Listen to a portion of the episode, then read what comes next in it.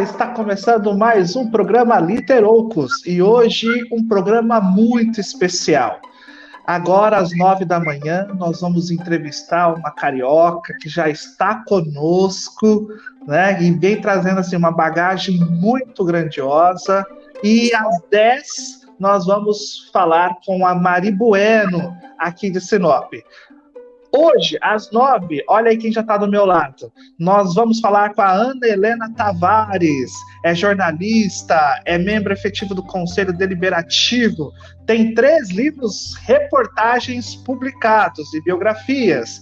E o que a gente vai bater um papo hoje é sobre a biografia do Pedro Casaldáliga. Seja muito bem-vinda, Ana Helena. Como é que tá o Rio aí? Obrigada pelo convite mais uma vez. Bom dia a todos que estiverem assistindo ao vivo, né? É, só queria fazer um comentário porque você falou membro efetivo do Conselho Deliberativo e não falou de onde, né? É verdade. Deliberativo da ABI, da Associação Brasileira de Imprensa. Com muita honra, sou conselheira da ABI, né? Então, é isso. É, o Rio está chuvoso, como a maioria do país, né? E, mas a nossa preocupação maior não é com a gente que estamos aqui abrigados, né? O problema é a população de rua que, infelizmente, está aí sem teto, né? E são muitos, infelizmente, no Brasil de hoje, né? É verdade, é verdade. Seja muito bem-vindo. Nosso programa Literocos, ele está agora no ar, no programa Literopos da Top Cabo, canal número 8, aqui de Sinop região, na TV a cabo, também pelo Facebook da Top Cabo, e depois vira podcast, viu, Ana Helena? Que aí você pode mandar para o pessoal ouvir um pouquinho. Maravilha, maravilha. tá certo. Ana Helena, a gente sempre começa, na verdade, com uma pergunta bem chave. O que é literatura para você? Olha, é, o Alex, né? Eu posso chamar de Alex, né? Pode. Alex, é, eu tenho uma relação com a literatura que é uma, uma relação de mistura de, de literatura e jornalismo, né? Porque eu fiz letras na UFRJ, né? Fiz português, literatura na Universidade Federal do Rio de Janeiro. Não cheguei a concluir, né? E eu não cheguei a concluir porque eu achava que a faculdade de letras era muito voltada para a formação de professores. E eu não queria ser professora, então eu acabei indo fazer jornalismo, né? E é, o, os desígnios de, do destino acabaram me levando a, a encontrar o chamado jornalismo literário, né? Que é a escola norte-americana, do Gay Teleci, Tom Wolfe, né? Que lá eles chamam de, de New Journalism, né? Então eu comecei a fazer uma série de entrevistas, inclusive vocês podem ver aqui na, no, na minha parede que tem muitas fotos, né? E muitas dessas fotos são fotos de entrevistas que eu fiz, né? Fiz presencialmente, né? Não era no momento de pandemia, então a gente podia se encontrar, a gente podia se abraçar e podia tirar fotos, né? E aí, essa série de entrevistas, ela acabou sendo publicada em livro. Não porque eu tivesse feito ela para ser publicada em livro, mas porque depois me, me orientaram. Olha, você está fazendo uma série de entrevistas com muitas pessoas importantes e tal, reúne tudo e faz um livro. E foi assim que nasceu o meu primeiro livro, que é O Problema é Ter Medo do Medo, o que o medo da ditadura tem a dizer à democracia, da editora Revan, que foi lançado em março de 2016. São 26 entrevistas com pessoas de diversas áreas que lutaram contra a ditadura militar, inclusive o Pedro Casaldáliga, que eu conheci nessa época. Eu conheci por causa desse trabalho sobre a ditadura. E aí, quando esse livro, esse livro foi publicado, eu comecei a perceber né, que eu poderia fazer é, jornalismo em livro. Né? Eu poderia contar histórias reais né, é, com as técnicas do jornalismo, né, fazendo entrevistas, apurando documentos, mas usando o, o rebuscamento da literatura, não é? Usando é, palavras escolhidas de forma mais cuidadosa, né, de forma mais literária, né? É o, o Gay Teleci, que é um dos pais do chamado novo jornalismo, jornalismo literário nos Estados Unidos, ele fala muito sobre a importância de ter cuidado com os sentimentos das pessoas, né? E aí hoje em dia, literatura para mim, essa literatura misturada com o jornalismo, essa, essa fronteira que eu trabalho, né, na corda bamba entre literatura e jornalismo, é usar as técnicas é, jornalísticas, mas ao mesmo tempo tendo um cuidado com as palavras, tendo é, um uso, inclusive, livre de metáforas ou de, de, de vários tipos de, de, figuras de linguagem, né? que no jornalismo tradicional não seriam é, comumente usadas. Né? Então, é, eu inverto, de repente, a ordem, em vez de começar o título como no jornalismo tradicional se faria, fazendo um lead que conta toda a história, né? Eu inverto e o que, o que estaria no final, alguma frase que estaria no final, eu coloco no início, né? Eu uh, monto o texto de uma forma mais, mais literária, nesse sentido, mais livre, né? E, ao mesmo tempo, eu uso de um rigor jornalístico na apuração para contar histórias reais, né? Então é é um processo muito eu não diria é, é, meu, né, mas que eu descobri ao longo do tempo. É um processo que várias pessoas utilizam, mas que eu fui descobrindo é, com, com o trabalho mesmo, ao longo do meu trabalho. Tá certo. E magnífico trabalho. E aproveitando, então, esse engate que você já deu no seu primeiro livro, né, sobre essas entrevistas que você fez a respeito da democracia, da ditadura, né? Eu vou trazer uma provocação aqui de Milor Fernandes, que ele diz o seguinte: democracia é quando eu mando em você, ditadura é quando você manda em mim. E aí, o que, que você acha dessa, dessa frase? Olha, é, é provocativa, né? É porque, na verdade, todos nós temos um ditador interior, sabe, o Alex? Ah, legal. Eu acho que todos nós, é, nós lutamos o tempo todo contra esse ditador interior, né? Então, é, quando alguém nos contraria, né, nós tendemos a dizer que aquela pessoa está sendo ditatorial conosco.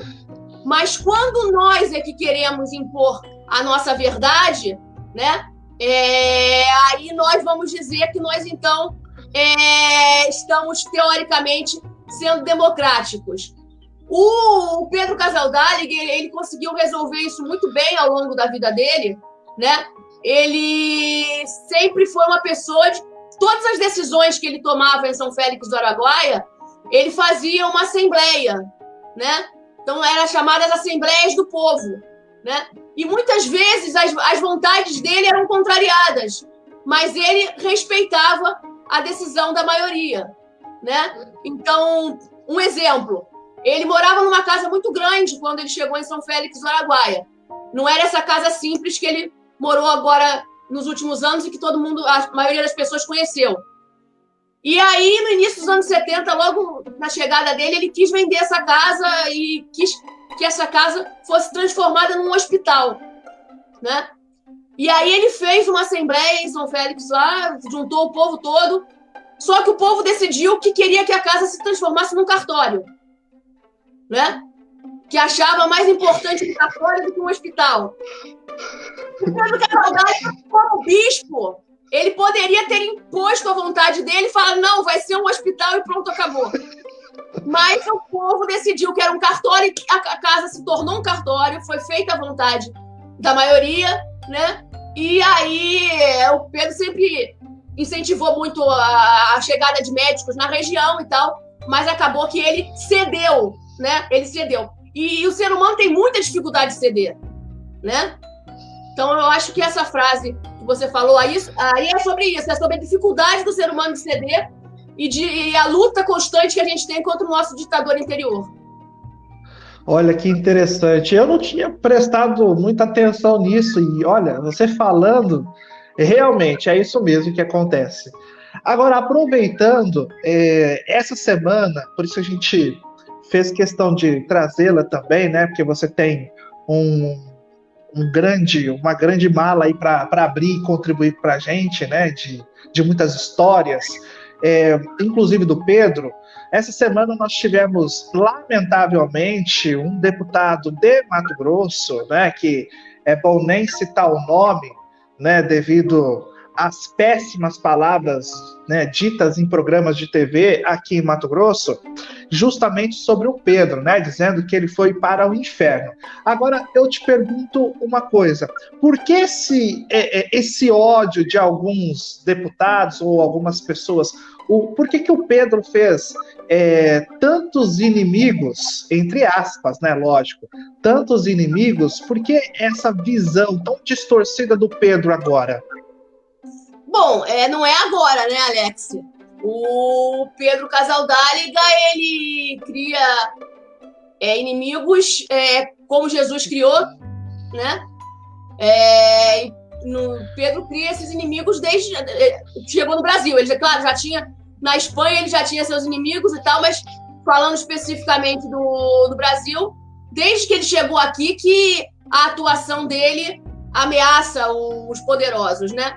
E por que ameaça? Porque ele se colocou de uma forma clara, né?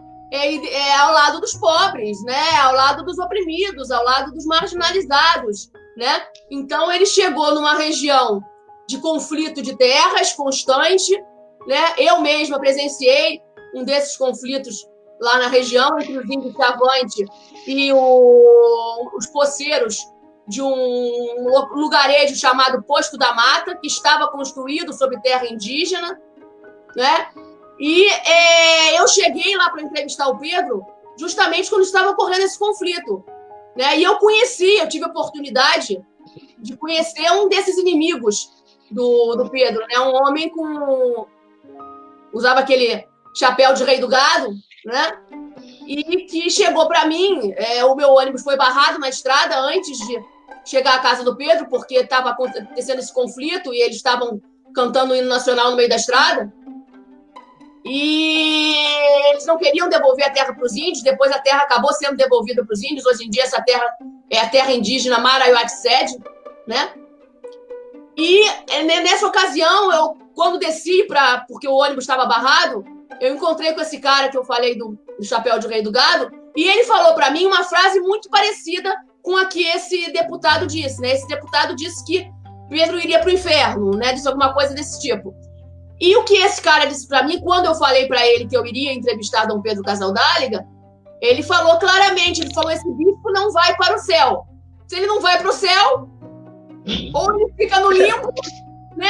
Porque é o, na Bíblia ou é o céu, ou é o limbo, ou é o inferno, né? Então, se o bispo não vai para o céu, provavelmente ele acreditava também que o Pedro ia para o inferno.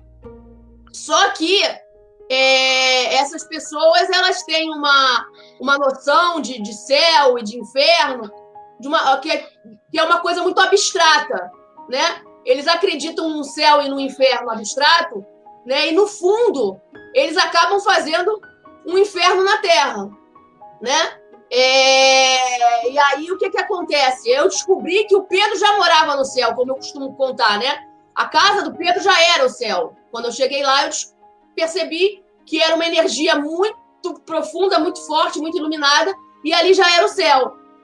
Então, essas pessoas estão enganadas nesse sentido, que eles, é, se, se é que ele não está no céu agora, enfim, onde ele estiver, ele, com certeza, a vida dele toda, ele já viveu no céu né? Ele já, ele já trouxe o céu para a terra, né? É, e essas pessoas, elas são pessoas que, que têm medo é, da liberdade do ser humano, né? O, o, Pedro sempre lutou contra o trabalho escravo na região. Lá, o Pedro fez várias denúncias de trabalho escravo. Uma das primeiras denúncias de trabalho escravo na época da ditadura foi do Pedro, que ele escreveu o documento, quando ele era padre ainda, 1970, ele escreveu o documento Escravidão e Feudalismo no Norte do Mato Grosso, né? Então, é, e depois, quando ele se tornou bispo, em 71, ele escreveu Uma Igreja da Amazônia em conflito com o latifúndio e a marginalização social. né? Então, é, é claro que ele iria é, ameaçar né, essas pessoas que é, têm terras a perder de vista, né? Eu sempre me impressionei muito quando ia lá para o Araguaia, várias vezes que eu fui lá. A gente anda, a gente anda, a gente anda e vê terra, terra, terra, terra, terra. E aí você pergunta de quem é essa fazenda. E é sempre da mesma pessoa. Né? Então é uma acumulação de terra muito grande, que o Pedro sempre lutou contra isso, né? O Pedro lutou sempre para que a reforma agrária fosse uma realidade, que todos tivessem terra. Então, é óbvio que sempre foi uma ameaça para os latifundiários. Né? E Pedro também sempre lutou muito por educação de qualidade. Né? Pedro implantou, na época da ditadura militar, em diversas escolas lá na região de São Félix, o método Paulo Freire, né? de ensino é, é de educação de adultos. Né?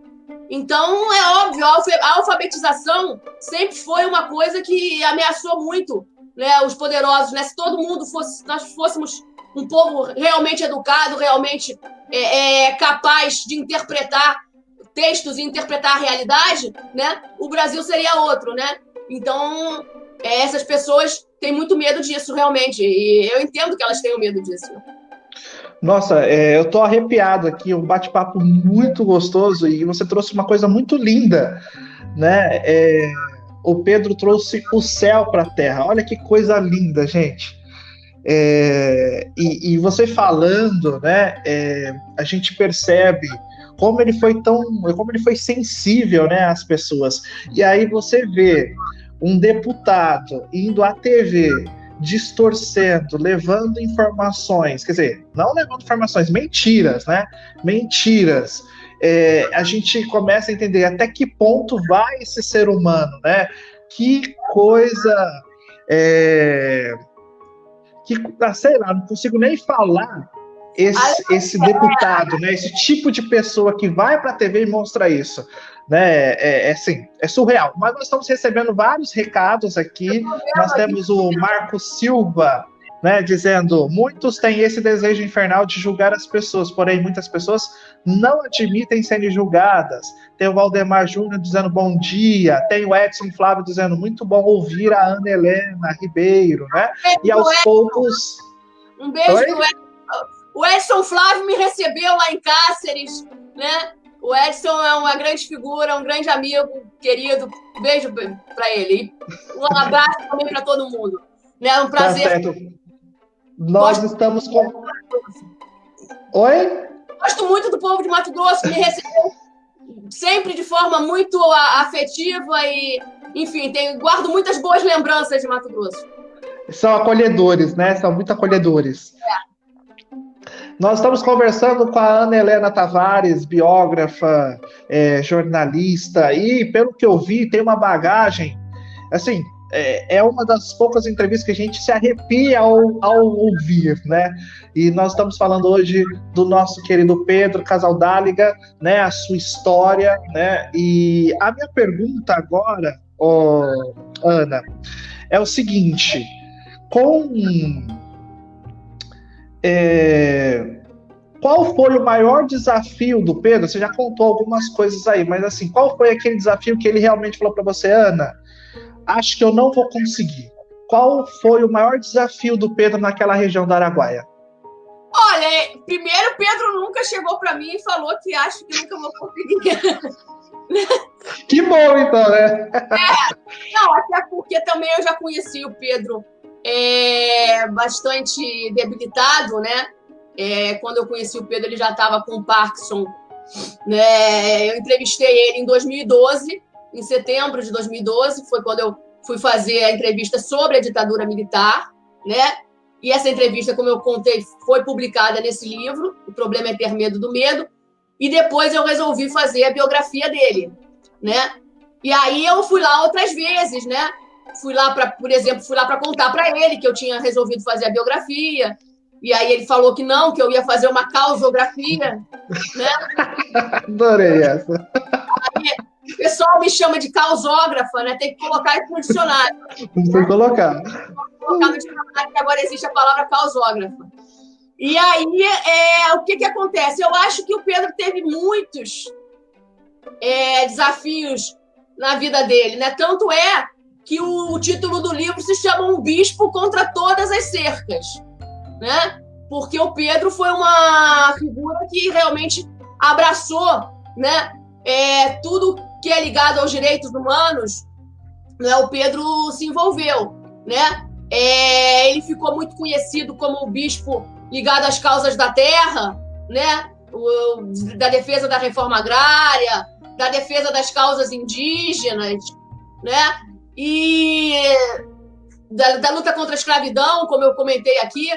E tu, tu, tudo isso foram grandes desafios, né? Na, na vida dele, né? Mas eu acho que um desafio que, que vale a pena é, citar, né? É, foi o desafio realmente de unir, como eu digo no livro, Pedro conseguiu unir a romaria com a sacristia, né? Pedro conseguiu unir a ação com a oração, né? Eu acho que isso é um desafio para todo cristão, né? É, os cristãos fundamentalistas, de forma geral, né, acreditam somente na oração e que a oração vai resolver todos os problemas. Então, por exemplo, nesse cenário da pandemia, você vê uma pessoa na rua sem máscara, né? Aí, de repente, você vai perguntar para ela por que, que você está sem máscara. Aí ela, de repente, vai dizer para você assim: ah, mas Deus vai me proteger, né? Só que ela não percebe que aquela máscara é um instrumento que Deus mandou para a Terra para proteger ela, né?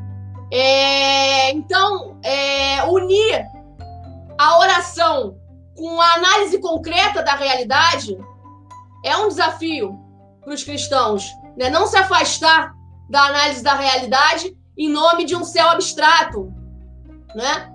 Então, por exemplo, tem uma passagem bíblica que eu tenho citado muito, que é a passagem do início da Arca de Noé, né? Se Noé não tivesse feito a arca, ele teria morrido no dilúvio né? Se ele só tivesse ficado orando, ele orava, claro, mas ele percebeu que fazer a arca era um sinal de Deus para que ele se salvasse. Hoje em dia, muita gente morreria sem fazer a arca, né? Que ficaria achando que, que bastaria orar. E o Pedro Casaldelli, ele era um homem de muita oração, ele tinha uma capela dentro da casa dele, existe, é, tá lá nessa capela dentro da casa dele. Ele era apaixonado por São Francisco, né? Ele era apaixonado por Nossa Senhora Aparecida, né? Ele orava muito, estava sempre diante do Altíssimo orando, mas ao mesmo tempo ele era um homem de ação, né? Então teve um dia que um militar invadiu a casa dele durante a ditadura, né? A, a prelazia de São Félix do Araguaia sofreu três, três intervenções militares durante a ditadura. E uma delas, a casa do Pedro foi revirada, os militares entraram lá dentro e tal. E um militar chegou para o Pedro e falou: O senhor é um bispo, o senhor tem que cuidar das almas. Né? E aí ele falou: Eu cuido das almas, mas eu nunca vi nenhuma alma passar por aqui com fome.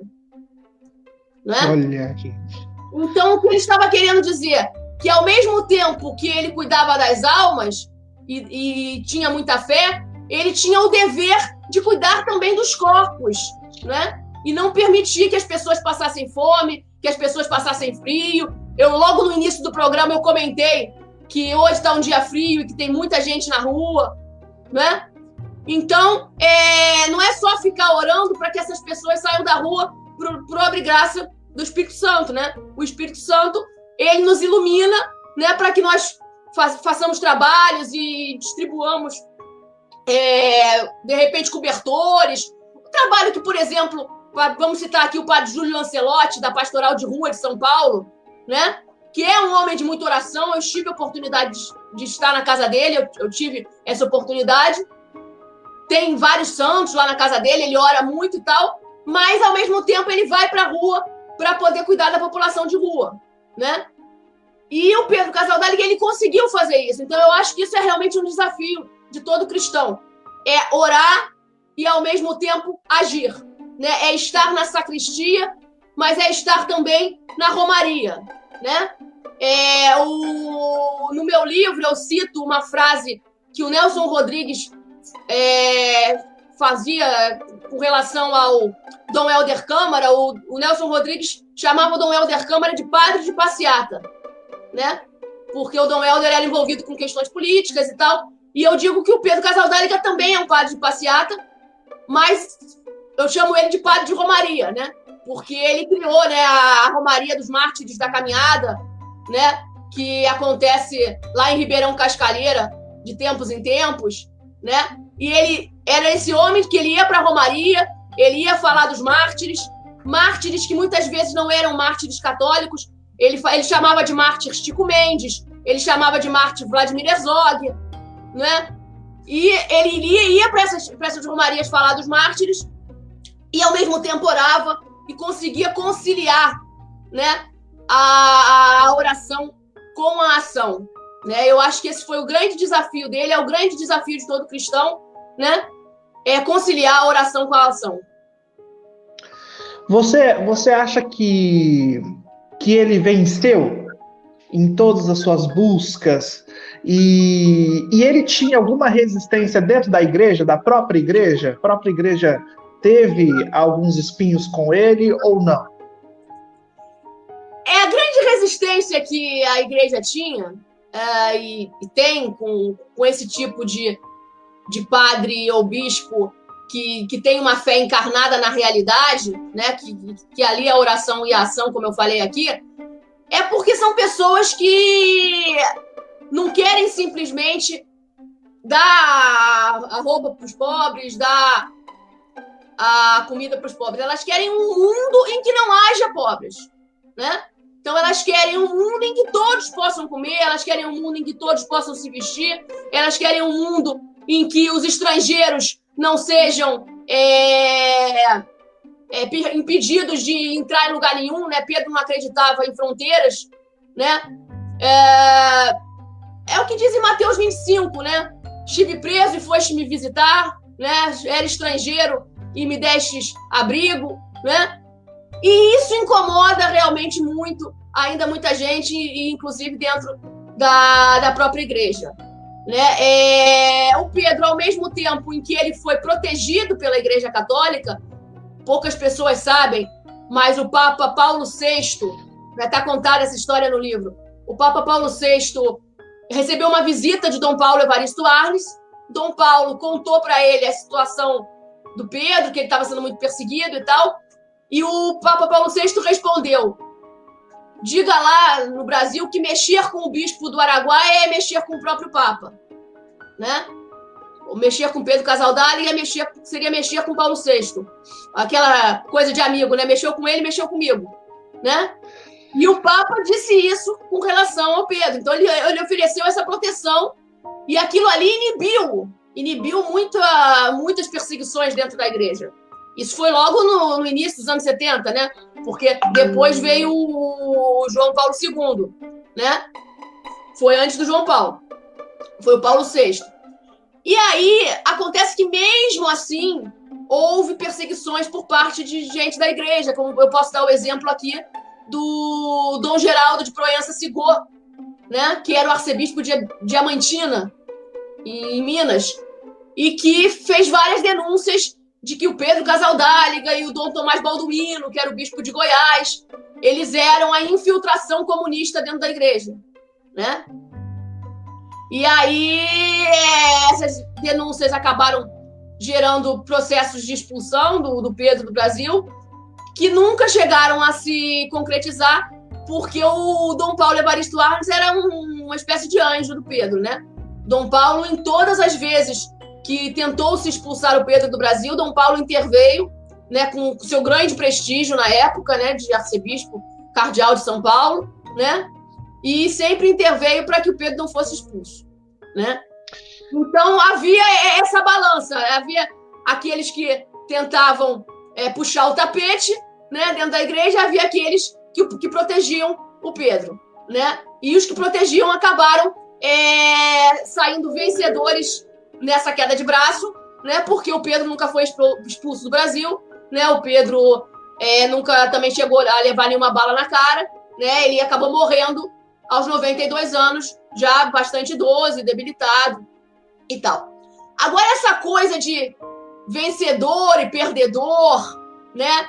Isso deu inclusive uma polêmica quando eu estava fazendo os trabalhos de entrevistas para biografia, porque eu me lembro que eu que eu entrevistei o padre Júlio Lancelotti, né, que eu já citei aqui, e o padre Júlio, ele dentro da tradição cristã, ele considera que ele próprio e, e o Pedro Casaldáliga e essas pessoas que lutam por um mundo mais justo e tal, como Jesus lutou, são perdedoras, né? São fracassadas, como Cristo foi, né?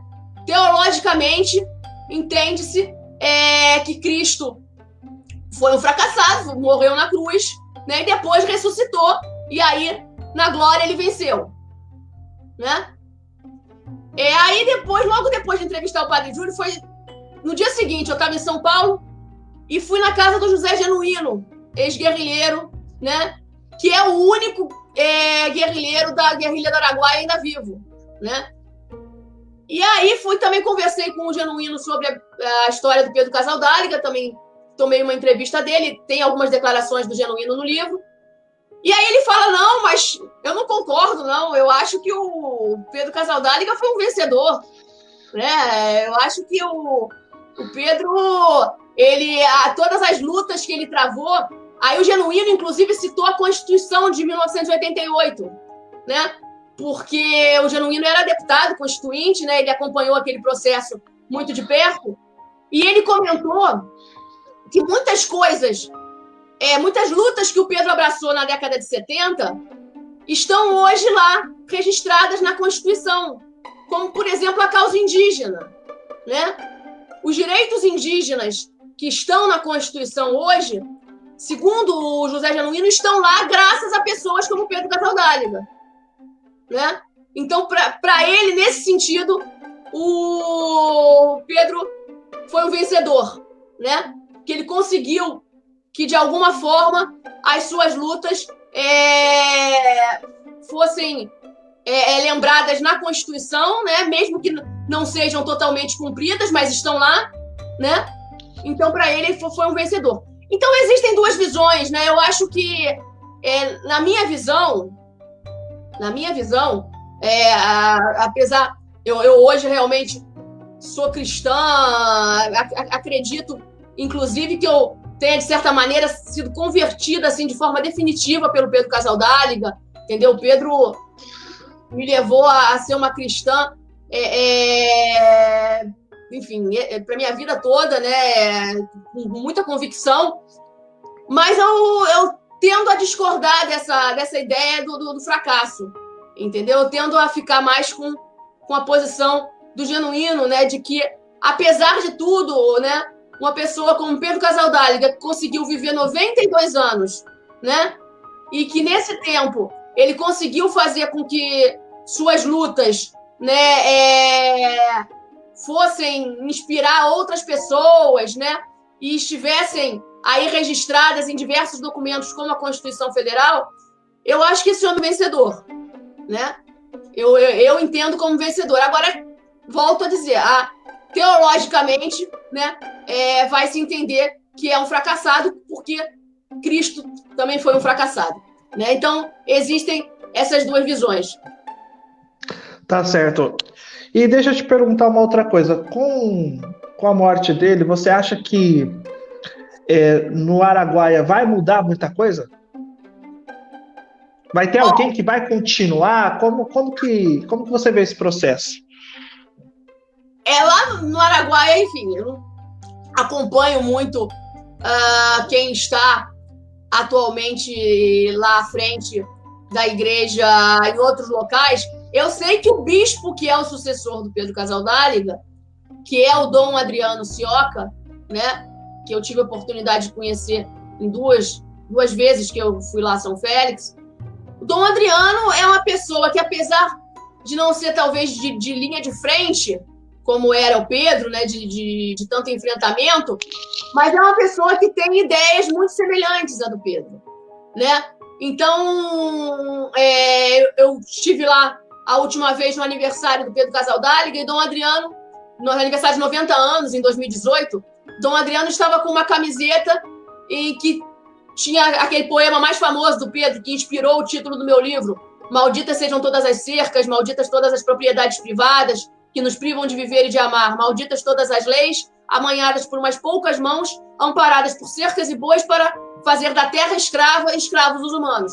Dom Adriano estava com essa camiseta, né? E ele realmente acredita nisso, né? Ele esteve no sínodo da Amazônia, o Dom Adriano, e ele inclusive o Dom Adriano levou o meu livro de presente para o Papa Francisco, né? Foi uma das maiores honras e glórias da minha vida de ver o meu livro sendo entregue para o Papa Francisco. Tem foto aqui, uma dessas fotos aqui é, é, é desse momento. E o Dom Adriano, lá no Sino, ele deu uma entrevista muito boa para a Folha de São Paulo, em que ele defendia, por exemplo, a ordenação de mulheres, né? Então, é que é uma coisa também que o Pedro acreditava. O Pedro não fazia diferença se era homem, se era mulher, para ele era tudo ser humano, né? Então, enfim, esse Dom Adriano, ele tem tentado levar adiante as ideias do Pedro e pelo menos não tem destruído nada do que ele fez, né? Porque é, também acontece muito isso, né? Lá em, no Recife, quando o Dom Helder Câmara faleceu, o cara que entrou depois deixou terra arrasada, né? Destruiu muito o legado do Dom Helder, né? Então, é muito bom que esse bispo, pelo menos, já não tenha destruído e que tenha, esteja tentando levar as ideias adiante. É, agora, como vai ficar São Félix do Araguaia depois da morte do Pedro? Né? É, eu me lembro que uma das pessoas que eu entrevistei foi o padre Paulo Gabriel, que foi um padre que morou 20 anos lá com Pedro, né? E o padre Paulo Gabriel falou: se Pedro Casaldáliga não estivesse, isso Pedro era vivo, né? Se Pedro Casaldáliga não estivesse em São Félix do Araguaia, aquilo tudo era pasto do latifúndio, né? Então eu fico pensando, será que agora vai virar pasto do latifúndio? Eu não sei, né? Nós estamos é sob um... é, é uma incógnita. Nós estamos e é um grande desafio também para quem está substituindo, né? É um grande desafio para esse do Adriano que eu citei, e para outras pessoas que estão lá, padres novos. Tem um padre muito novinho lá em Ribeirão Cascalheira, que é uma cidade das mais importantes lá da região, né, que é, tem um carinho grande por ele, tá o Padre Tiago. E, enfim, é um desafio para o Padre Tiago, é um desafio para vários outros padres lá da região, que aquilo não seja, é, sabe, é, destruído e e, e tornado pasto né, do latifúndio, como esse, esse padre temia que acontecesse. E uma outra pessoa que eu entrevistei, é, quando Pedro ainda era vivo, também todas as entrevistas que eu fiz, Pedro era vivo, né, eu entreguei o livro para Pedro, eu tive a oportunidade de fazer essa homenagem em vida para ele, né, ele viu o livro pronto, né. O, o, um cara chamado Luiz Paiva, que também morou muito tempo lá em São Félix, ele comentou que, apesar de Pedro já estava muito debilitado, a figura dele, a presença dele, causava um, um, uma mística, causava um, um, campo de energia muito positivo para a região, né? E sustentava ainda muita coisa, né? Então, agora que ele se foi fisicamente, é, realmente precisa que apareçam outros Pedros Casaldáligas, né? É, enfim, eu, eu, eu, tenho muita esperança de que esses Pedros Casaldáliga já estão por aí, né? Mas que a gente precisa é, ter olhos para ver, né? A, a, Bíblia fala: quem tiver ouvidos que ouça, né? Então temos que ter ouvidos e olhos para perceber que os Pedros Casaldáliga já estão por aí e para também que nós mesmos buscamos, busquemos, né, fazer o que o Pedro faria. E claro que a gente nunca vai conseguir chegar ao que ele foi, né? Ele é um homem que é daqueles que nascem de mil e mil anos, né? Mas é, a gente tem que buscar, pelo menos, seguir o exemplo de alguma forma, né? Tá certo. E agora, sua opinião, Ana. É, o que, que você vê agora, não só na região do Araguaia, mas pelo Brasil, com essa mudança de, de governo, com essa com essa mudança de, de olhar, com, esse, com essa algeriza, muitas vezes, de pessoas que estão ali na linha de frente defendendo indígenas, defendendo pessoas que não têm terras, que não têm casa. É, o que você enxerga do Brasil Eu enxergo uma. É, tá nublado aqui no Rio de Janeiro, né? Aqui no Rio tá bastante nublado, eu enxergo nuvens muito carregadas, né? No Brasil, né? É, então, eu estava falando agora há pouco que a gente precisa buscar ver onde é que estão os Pedros Casaldáligas, né? Eu escrevi um texto chamado Onde estão os Pedros Casaldáligas, né?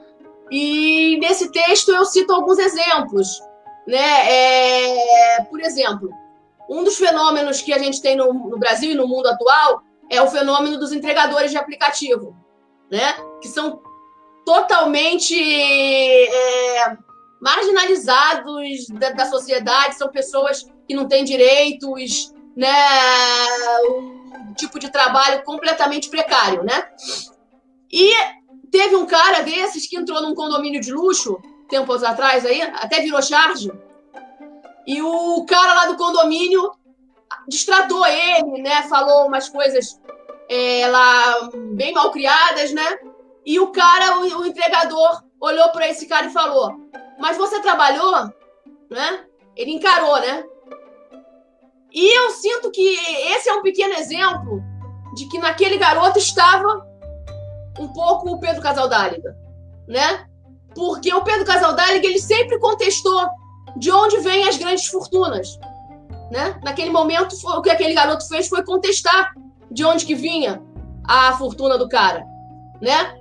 É, como é que são construídas essas grandes fortunas? São todas elas fruto da exploração do homem pelo homem, né? Então, o Pedro Casaldáliga sempre denunciava isso ele tinha um levantamento que mostrava que boa parte dos documentos de posse de terra no Brasil, né, é, uma parte considerável é falsa, né? É, então, ele sempre contestou isso.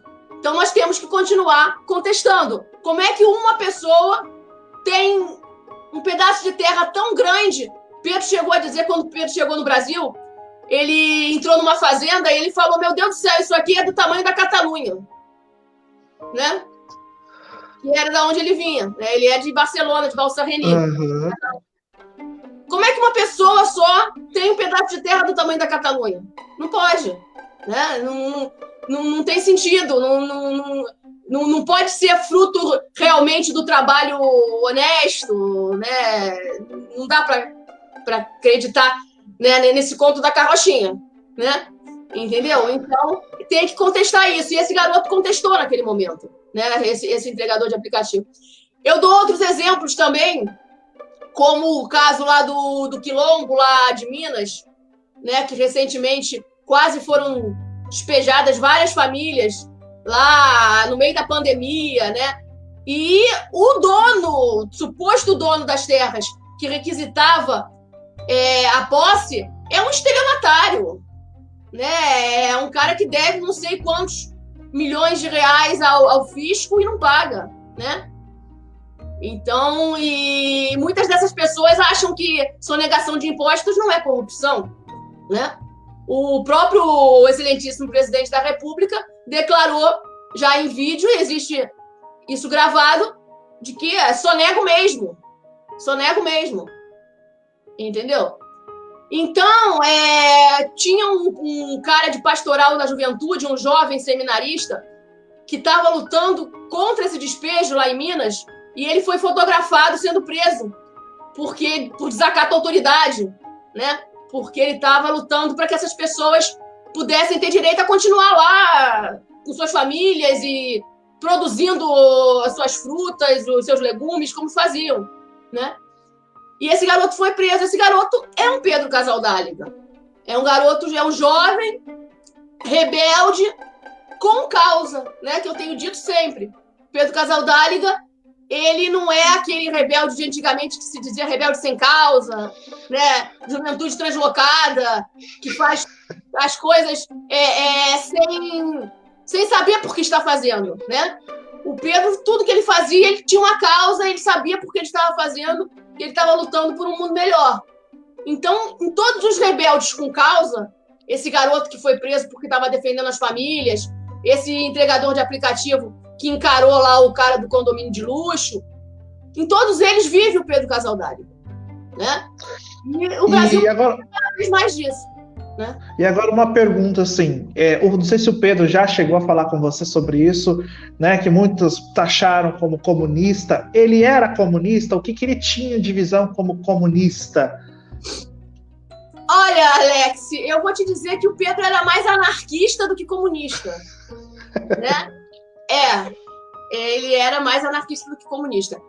Embora ele não assim, ele não se importava com ser chamado de comunista, né? É, ele levava isso é, de uma forma muito bem humorada até, né? O Pedro era uma pessoa de muito bom humor, né? É interessante dizer isso, que ele era um cara que, apesar de ter enfrentado tantas barras pesadas na vida dele, né? Mas ele estava sempre com uma palavra bem humorada.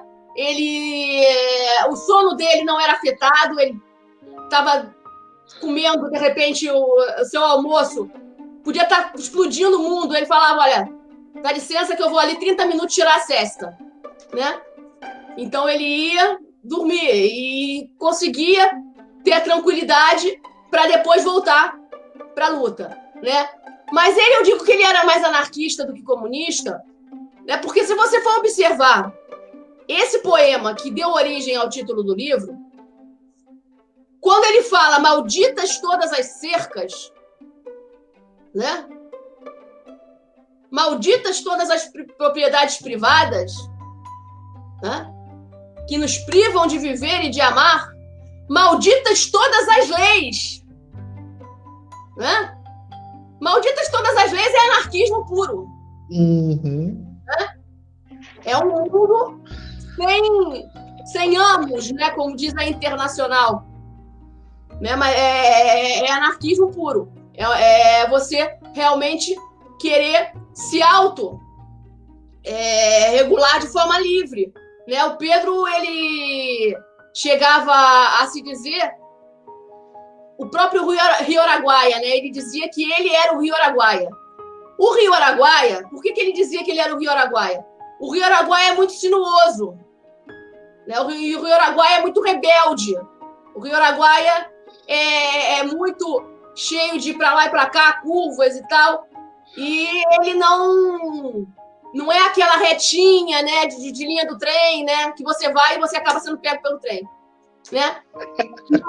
É, é um rio totalmente cheio de, de vontades próprias, né, e de curvas. E o Pedro, uma vez, ele ganhou o título de doutor honoris causa na Universidade de Campinas, na Unicamp. Foi o primeiro título de doutor dele. E no início, do, foi no ano 2000, ano 2000, 20 anos atrás. E ele foi lá e falou: pela primeira vez vocês estão dando o título de doutor a um rio. Né? Aquilo é uma das frases mais bonitas, inclusive, que eu já, já tive notícia. Né? Pela primeira vez vocês estão dando o título de doutor ao Rio. Ele era um ser da natureza, né? A, a convivência dele com os indígenas e tal, ele era, ele era um ser completamente livre, né? E aí é, tem um poema dele que ele escreveu para a mãe dele. Eu vou ver se eu consigo encontrar aqui. Que é um poema que fala de liberdade, né? É um poema que ele diz: ele pede para a mãe que a mãe o batize novamente, né? Porque ele quer que ela batize ele de Pedro Liberdade. Ó, se me batizares outra vez um dia, com água do pranto e da memória, com fogo da morte e da glória, diz a Deus e ao mundo que me puseste o nome de Pedro Liberdade. 1974, ele mandou esse poema para a mãe dele. Ele nunca mais viu a mãe dele depois que ele veio para o Brasil em 1968. Nem quando a mãe faleceu ele não quis voltar, porque se ele fosse para a Espanha, ele talvez não conseguisse retornar ao Brasil por causa né, das barreiras que a ditadura poderia fazer. E aí ele pediu para a mãe que o, o, o, rebatizasse de Pedro Liberdade, né? Então, por isso, eu acho que o Pedro tem uma característica muito mais libertária, muito mais anarquista, né? do que necessariamente é, do comunismo clássico, marxista. e, e tal, né? Mas ele não se incomodava. Ele não se incomodava, ele sabia como, é, como acontece hoje. Comunista praticamente virou um palavrão, você não gosta da pessoa, né? Ah, pois aquele cara é meu amigo, né? Então eu vou chamar ele de comunista, né? Nem se importa realmente com o sentido da palavra, né? Ou seja, perdeu-se a origem, né? Perdeu-se o sentido, né? Perdeu-se o sentido completamente. Então, eu digo que Pedro Casaldáliga era um anarquista, né? Era um tá. libertário, né? E não se incomodava de ser chamado de comunista, né? E ele dizia, né? Se ser comunista é desejar o bem comum para toda a humanidade, então eu sou comunista, né? É isso mesmo. Bom, eu fico muito feliz. Nós estamos entrevistando aqui a Ana Helena Tavares. Nossa, Ana, como, como, como é lindo é, ouvir você falar né, do Pedro. A gente percebe que realmente você sentiu né, toda a sensibilidade do Pedro, toda a história do Pedro, e assim, até arrepia, porque foi uma luta né, tão grandiosa do Pedro, e a gente espera que, como você falou, vários Pedros apareçam, né, e principalmente na região lá, que tudo, é, que tudo que o Pedro construiu, que continue de pé e com mais força, né, é, a gente fica muito feliz, eu fico muito feliz de ter a honra de ter você aqui no nosso programa.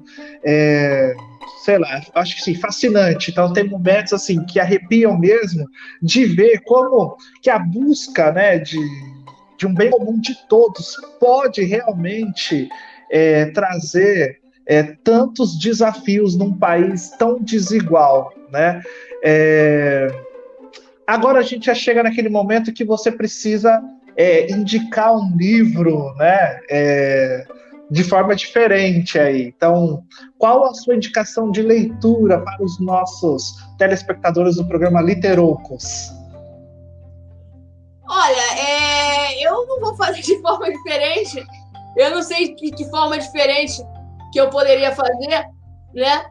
Mas eu quero indicar que leiam para ler a, a, história do Pedro na fonte, né? Procurem na estante virtual, nos sebos, o livro Creio na Justiça e na Esperança, né? Creio na Justiça e na Esperança, Pedro Casaldáliga. É um dos livros mais bonitos que eu já li. É um livro que, aliado ao fato de eu ter conhecido Pedro, esse livro foi uma revolução na minha vida né? Então, eu realmente indico fortemente que procurem né, o livro Creio na Justiça e na Esperança e se encantem, se embebedem né, de tanta beleza. Tá certo. E nós estamos chegando ao final do nosso programa. Eu vou te dar mais um minutinho para você fazer suas considerações finais. Nós do programa Literocos, assim, estamos muito felizes, como eu já falei, com a sua participação, né? É, nós temos um programa especial hoje, né? Já já vem a Mari Bueno para falar um pouquinho sobre a arte sacra, né? É, Ana, a palavra é tua. É... Olha, o Pedro, ele dizia que ele queria morrer de pé como as árvores, né? Então tem um poema dele em que ele fala: morrerei de pé como as árvores. E eu acho que num mundo de tanta distopia, num Brasil de tanta desesperança, né? Pedro era um homem que, apesar de toda a dificuldade que ele tinha no final da vida para pronunciar palavras, a única palavra que ele conseguia pronunciar era esperança. Eu sou testemunha disso, né? Ele fazia o esforço danado por esperança, né? Então nós temos o dever de manter a esperança, né? E de continuar lutando, né? E de continuar gritando né? O Pedro chamava as denúncias dele de gritos, né? Nós temos o dever de continuar gritando e de, apesar de tudo, apesar de quererem esmagar os nossos sonhos, nós temos o dever de chegar ao fim da vida como ele chegou, né? É... e poder dizer o que ele dizia, né? No fim do caminho, me dirão: E tu vivestes? Tu amastes? Né? E eu abrirei o meu coração cheio de nomes. Né? Nós temos o dever de continuar gritando, nós temos o dever de continuar amando, né? Nós temos o dever de não perder a ternura jamais, como diria o Che Guevara, né? A quem o Pedro tinha um grande, um grande carinho, né? Chegou a fazer poema para ele, né? Então é isso. Continuemos gritando, continuemos amando, né? E morramos. Um dia vamos morrer todos, mas morramos de pé, como as árvores. Que coisa linda, que coisa linda. Gente, é, muito feliz. Hoje o programa Literocos trouxe a nossa querida Ana Helena Tavares, biógrafa, né? Conheceu de perto todos os desafios do nosso Pedro, que, de, que deixou aí é, um grande desafio para quem o substituiu. E muito obrigado, Ana, mais uma vez. Obrigado aos telespectadores. E agora a gente vai dividir a tela com a Mari Bueno. Marcos Será que o Marcos consegue dividir a tela com a Mari Bueno para a gente fazer a transição? Mari Bueno, artista sacra, muralista, paranaense que reside em Sinop desde 1979. Realizou exposições e recebeu 26 premiações no Brasil e em outros países, entre eles Itália, França, Alemanha, Suíça, Inglaterra, Estados Unidos, Portugal e Egito. Nossa Senhora, é um currículo imenso, né? e participou de três exposições, ganhando menção honrosa por suas obras. Em 2012, foi convidada pelo Museu é, na Itália, única brasileira entre 140 artistas de 40 países. Mari Bueno, seja bem-vinda. E nós estamos aqui com um Literocos muito especial. Estamos finalizando a entrevista com a Ana Helena Tavares, que trouxe para nós, Mari, é, ah, ó, vários arrepios durante o programa né? Parece que é, é, é ela vivencia, além de vivenciar Pedro, ela trouxe para nós toda a inspiração de uma vida de luta, de batalha, né? E de, e de grandes desafios. Bom dia, Alex. Obrigada pelo convite. Um prazer enorme estar aqui. Prazer, Ana Helena, de conhecer, assistir toda a sua live. Parabéns pelo seu trabalho. E um prazer enorme. Muito obrigada mesmo por esse convite. Tá certo. Ana Helena, Beijos e muito obrigado. Ó, curte o friozinho aí do Rio. Vou curtir, vou curtir. Eu sou uma carioca meio atípica, eu gosto de frio. tchau, tchau. Tchau. Mari, seja muito bem-vinda ao nosso programa Literucos, programa que fala sobre a vida, que fala sobre literatura, que fala sobre arte.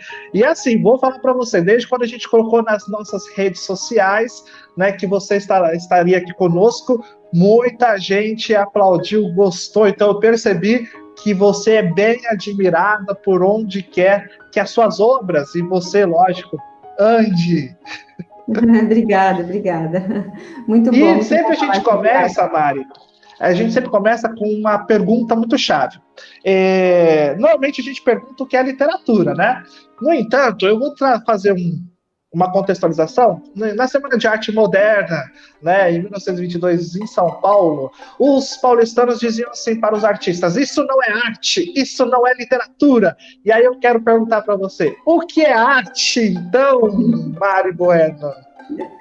Bom, a gente tem que respeitar todos os períodos né, que a humanidade passou, porque a arte é o que registra a história, a arte é que expressa como cada povo viveu no seu período. Então, não tem como na arte nós falarmos assim, ah, tal período é correto ou tal período não é.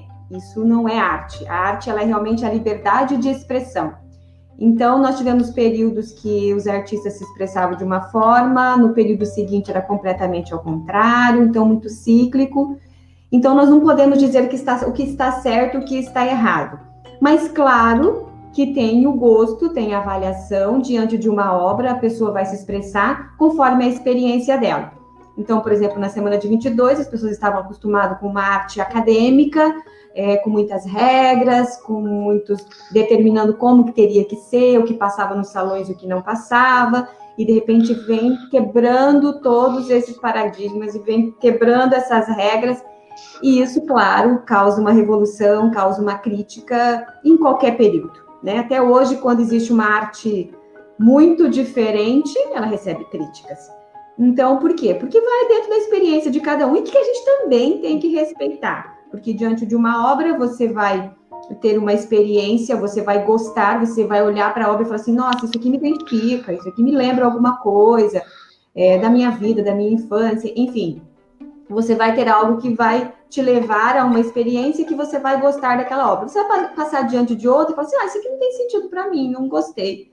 Então, mas outra pessoa pode gostar. Então, isso é arte. A arte é uma liberdade para o artista de se expressar e também é uma liberdade de interpretar de quem está diante da obra. Tá? Então, não tem o certo e não tem o errado. E a semana de 22 é um exemplo disso, né? O que na época poderia ser algo assim, totalmente. Vamos colocar outros exemplos, outros pintores, por exemplo, Van Gogh, né? Não vendeu obra em vida, né? Outros que, né, que não, não, a obra não era aceita e depois vale milhões. Então, passa por uma avaliação, passa por um período diferente.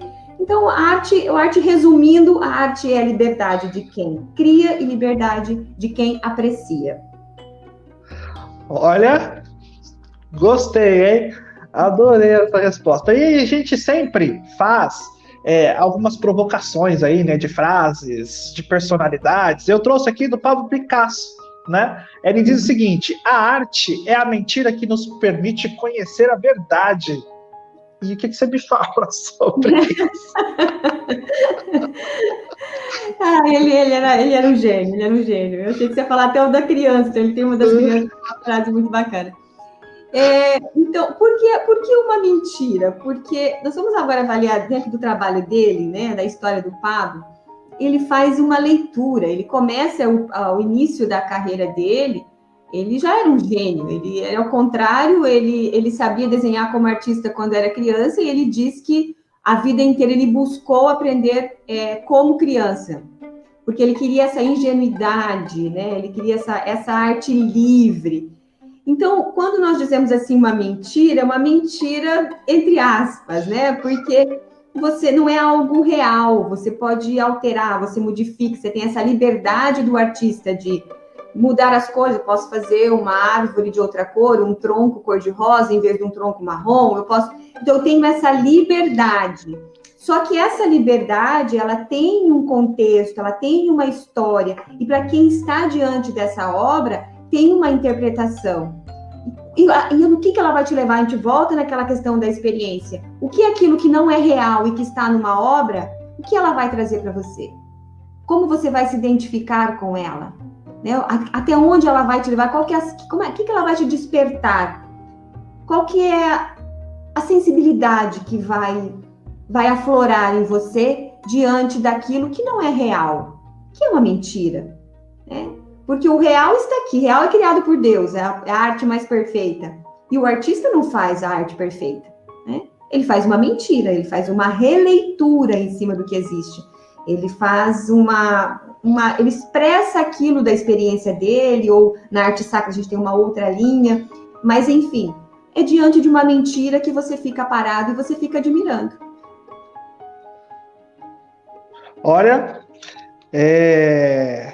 estamos conversando aqui com a Mari Bueno, né, artista sacra, muralista, Sim, estamos muito felizes com a presença dela no Litorocos muito especial. Vocês podem mandar aí os seus comentários, as suas perguntas. Lembrando que a nossa entrevista está passando pela TW Speed na Top Cabo, canal número 8, na rede social da Top Cabo e estará no podcast nas melhores plataformas em breve.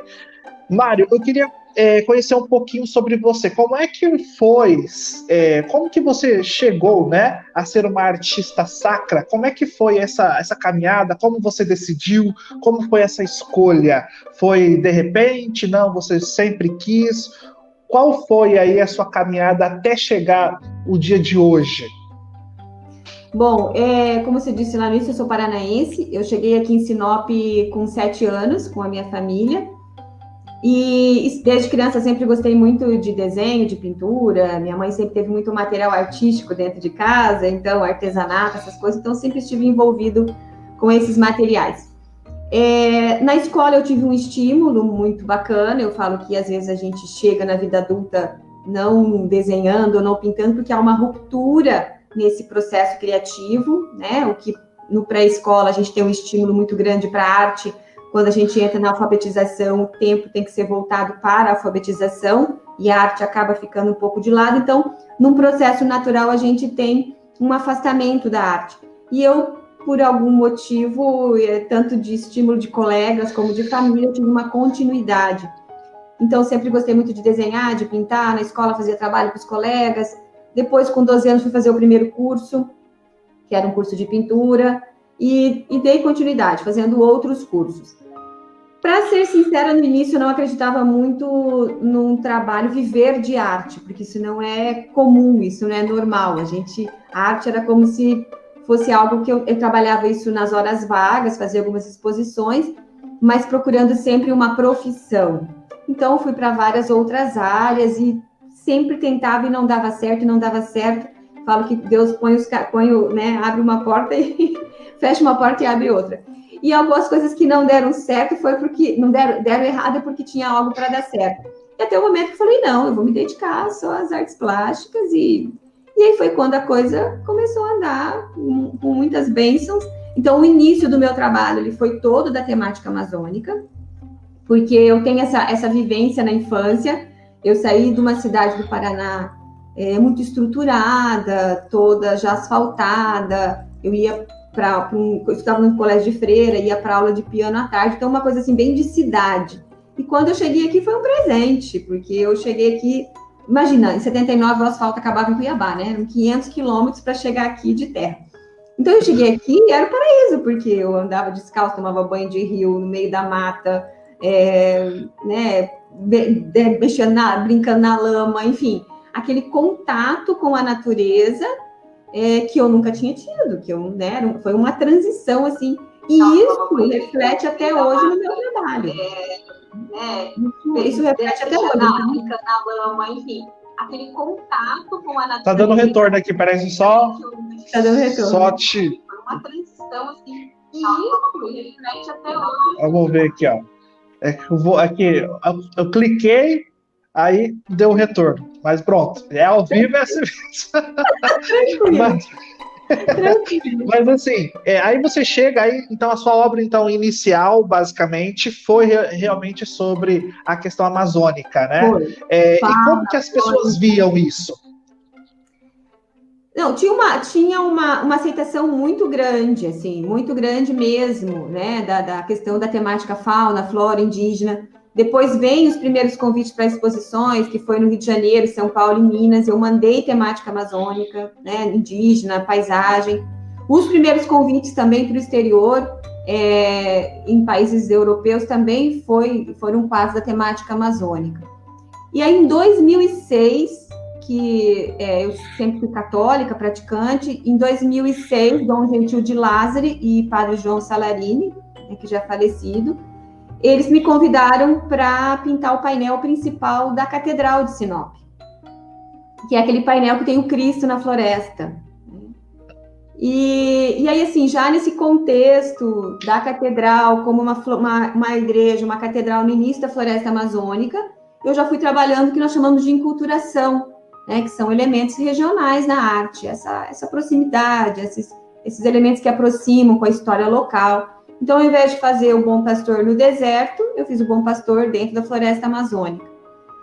Só que aí eu comecei a me aprofundar mais na arte sacra, porque até então eu, entendia de arte sacra como uma fiel, né? Como uma pessoa que vai à igreja, que está diante de uma imagem, mas eu comecei a me aprofundar, a estudar mais e vi que eu tinha que estudar muito. Então, assim, que a coisa era muito além, né? Que era completamente diferente do que eu trabalhava até então, que era a temática amazônica, onde eu tinha uma liberdade total de me expressar. E a arte sacra tinha uma história de dois mil anos, com uma simbologia, é uma arte litúrgica que está integrada no espaço litúrgico, está a serviço da liturgia. Então, e aí logo depois surgiu uma pós-graduação em Santa Catarina de arte sacra e espaço litúrgico. Eu fui para lá fazer essa pós. Depois dessa pós eu fui porque ela é parte teórica, Aí fui para a Itália algumas vezes para fazer a parte prática. É onde eu fiz desenho lá, iconografia bizantina, técnica de mosaico. Então, técnicas que eu, que eu comecei a utilizar na, nas igrejas, nos projetos de igreja. E de lá para cá, assim, dedicação, continuo, claro, trabalhando na temática amazônica. Uma época eu tinha uma, muito uma separação, assim, ah, isso aqui é temática amazônica, isso aqui é arte sacra. E depois, com o tempo, esse trabalho integrado, porque eu sempre carrego na arte sacra também esses elementos regionais e eu percebi que a arte, eu chamo de arte do sagrado, porque se a gente retrata a natureza, a gente retrata o homem, a gente retrata o sagrado, né? É criação divina. Então, eu falo que é a arte do sagrado, a arte que tem o embasamento bíblico e a arte que retrata a natureza, que retrata. E aí, de lá para cá, é um trabalho 80%, 90% ele está mais dedicado à arte sacra. Estou realizando projetos de igrejas em vários estados do Brasil. O, agora, o, do, dois anos, eu concluí outra pós-graduação, que é uma pós-graduação em Mariologia, que é um nome é estranho, mas é especialização, é especialista em Maria, é uma pós-graduação em São Paulo. Então, mais algo também que foi para acrescentar nos meus trabalhos, né? Então, nós estamos aí nessa caminhada da arte sacra. E que caminhada, hein? E que caminhada. Bom, agora, é, nós temos uma frase aqui do Leonardo da Vinci, mais uma vez provocando aí. Ele diz o seguinte: a pintura deve parecer uma coisa natural, vista num grande espelho. É esse reconhecimento, é essa identificação que a pessoa tem que ter com a obra. E o Da Vinci tinha muito isso, né? Ele tinha muito essa busca, essa busca do do real, misturado com o enigma, porque as obras dele sempre tem algo que você, cada vez que você olha, cada vez que você busca, cada vez que você estuda, você encontra algo além, né? Você tem elementos que te levam a uma viagem, né? E tanto que muitas obras dele até hoje não foram totalmente desvendadas. Então ele tinha muito isso, essa proximidade, essa proximidade com, com o real porque claro que um período também que ele vivia que era o Renascimento que era tinha muito essa busca, porque se nós formos também em outros períodos e o Renascimento também tinha isso de buscar no clássico, de buscar inspiração lá no grego, no, né, na história romana antiga. Então tem sempre na, na arte essa busca, né? Vai lá, faz uma releitura e traz esses elementos para a contemporaneidade.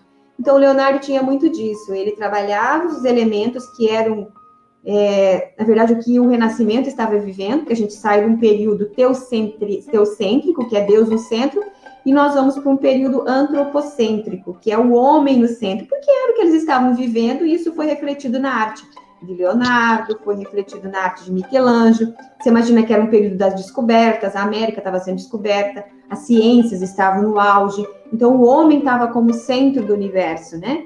É, isso reflete, isso, isso a gente vê no, na arte do Renascimento, na arte do, de Michelangelo, na arte de Da Vinci. Então ele buscava isso, essa natureza, esse, né, esse natural, como é o homem, né? Então engrandecendo essa figura.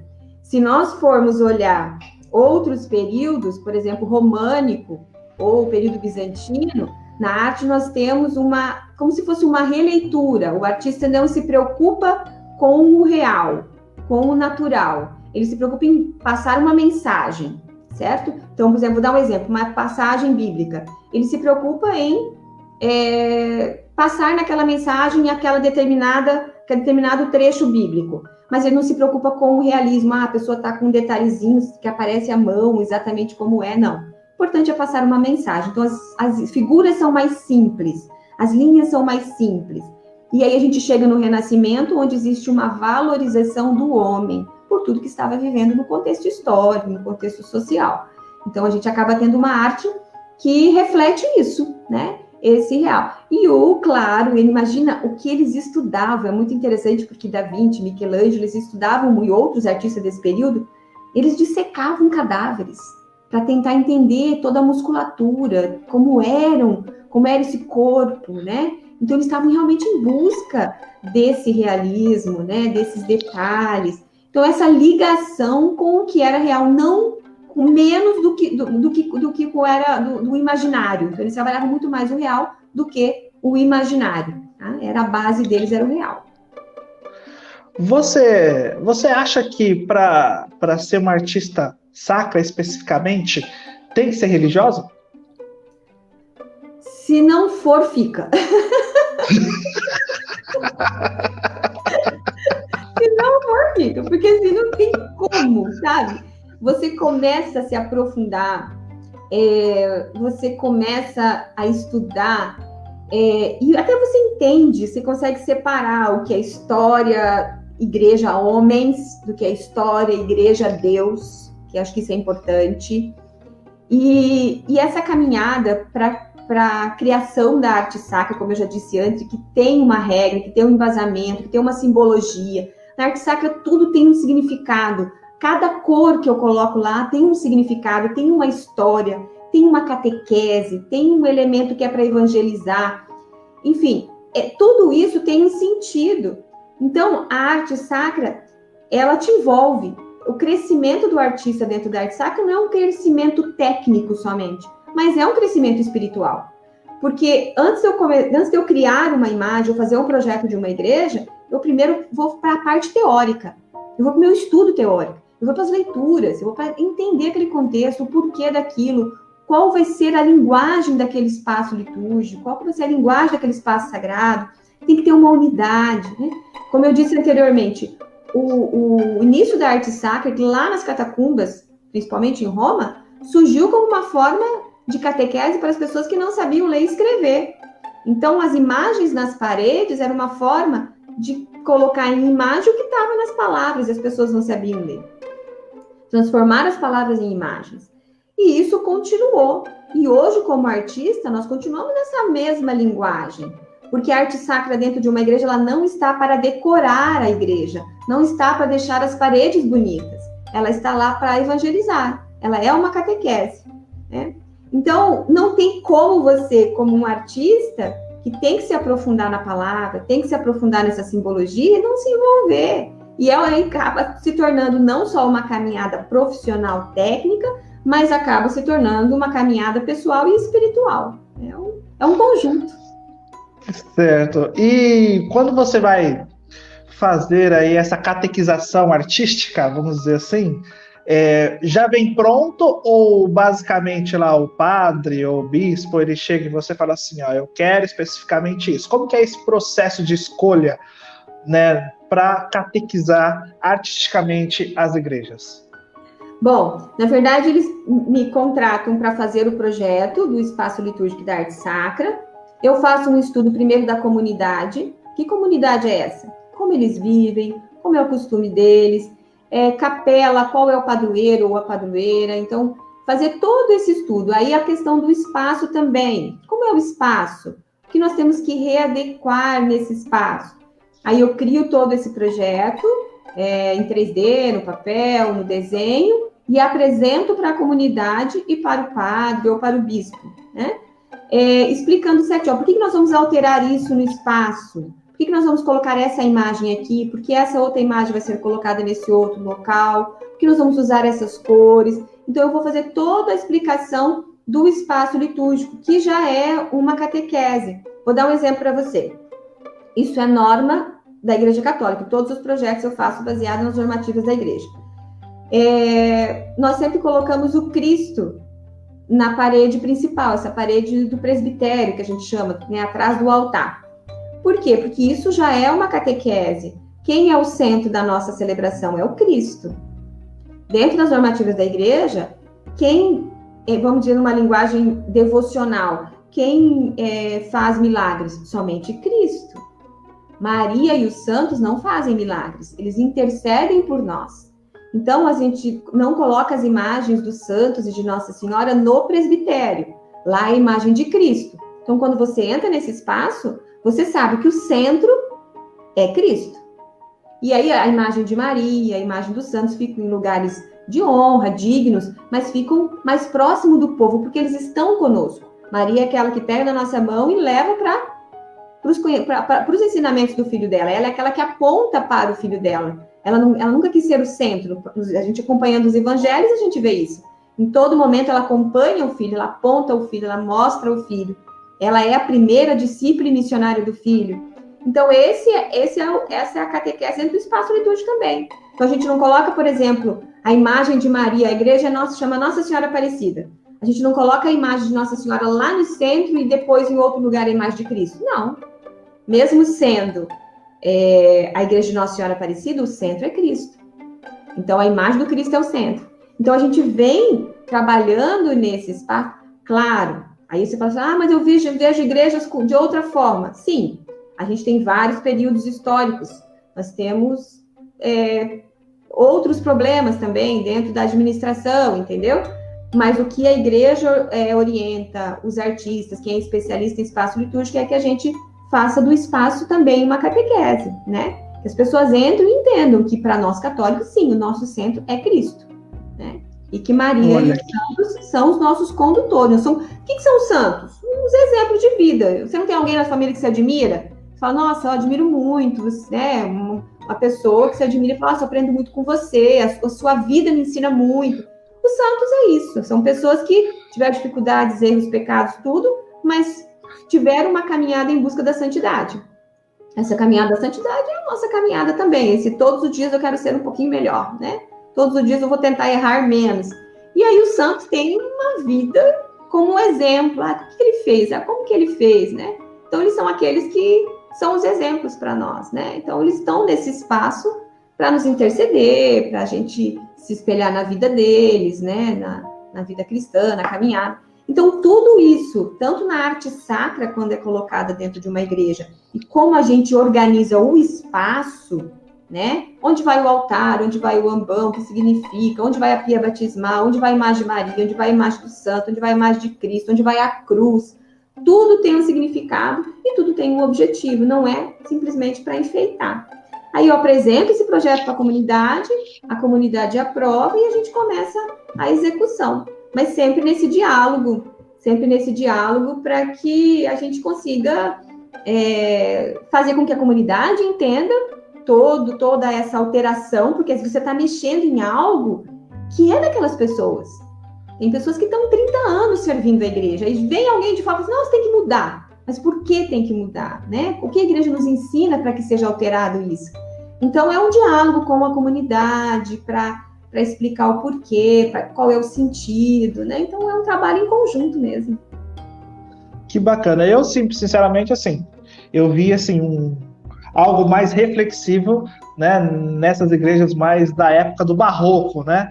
Aí depois eu falei assim, sinceramente, para mim era qualquer pintura, mas eu percebi que não, existe realmente um estudo e é bacana você falar isso para a gente também começar a entender e compreender como é que se faz, né, e como é que se, se gera essa, essa, essa arte sacra dentro dessas igrejas, né? Sim, e tu tem uma simbologia, Alex, por exemplo, a Catedral de Sinop, né, como eu falei antes, o painel principal tem o Cristo na floresta, a cor do Cristo é vermelha, o vermelho na arte sacra significa o sangue, o sacrifício, o amor dele pela humanidade, o manto marrom significa humildade. Vemos do pó e ao pó retornaremos.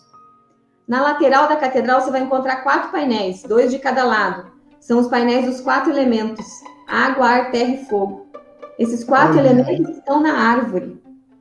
E aí esses quatro painéis, os quatro elementos, têm uma relação também com os evangelistas. Você vai observar que em cima existem animais, que são os tetramorfos, que são os símbolos dos evangelistas.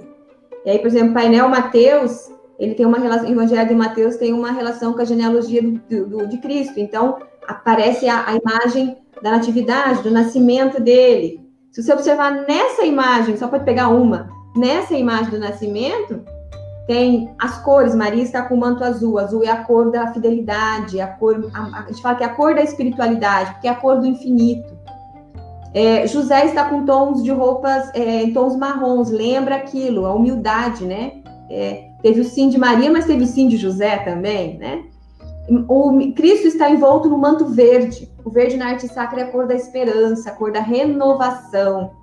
Então vem todo esse, todo esse sentido. O fundo é completamente escuro, porque da escuridão nasceu a luz. Então Cristo está na frente. Né? Então, tudo, tudo tem uma simbologia, tudo tem um porquê em todos os painéis lá dentro e todos estão ligados com a questão dessa catedral no início da floresta amazônica. Né? Essa simbologia que bacana. da da natureza. Olha, nós estamos conversando aqui com a Mari Buer, inteligentíssima, né, artista, muito bem conceituada em Sinop, em Mato Grosso e no Brasil. É, Mari, você acha que a pintura é a poesia em palavras? É, é sim. Eu acho que eu falo que é a concretização dessas palavras, né? É, ela é a poesia porque a poesia ela nos leva, ela leva uma transcendência. E o objetivo da imagem também é a transcendência. É você ir além. Aonde ela te leva? É uma poesia, ela te toca, ela te conduz, ela tem uma melodia, ela tem uma história, ela tem um envolvimento e ela tem esse despertar. E a pintura tem esse mesmo sentido. Né? Ela tem esse mesmo, muitas vezes não traduzidas em palavras, né? Não é essa materialização, mas através da imagem, ela te leva a um momento de êxtase, ela te leva a um momento de profundidade. Então, eu considero sim, eu considero e a, e a gente tem umas experiências muito legais, assim, sabe? Tem uns projetos de escolas, de universidades que já trabalharam a arte, e aí a gente tem o. Eu falo que é o caminho de ida e o caminho de volta. Uma arte que surge a partir de uma poesia e uma poesia que surge a partir de uma arte, de uma imagem, de uma pintura.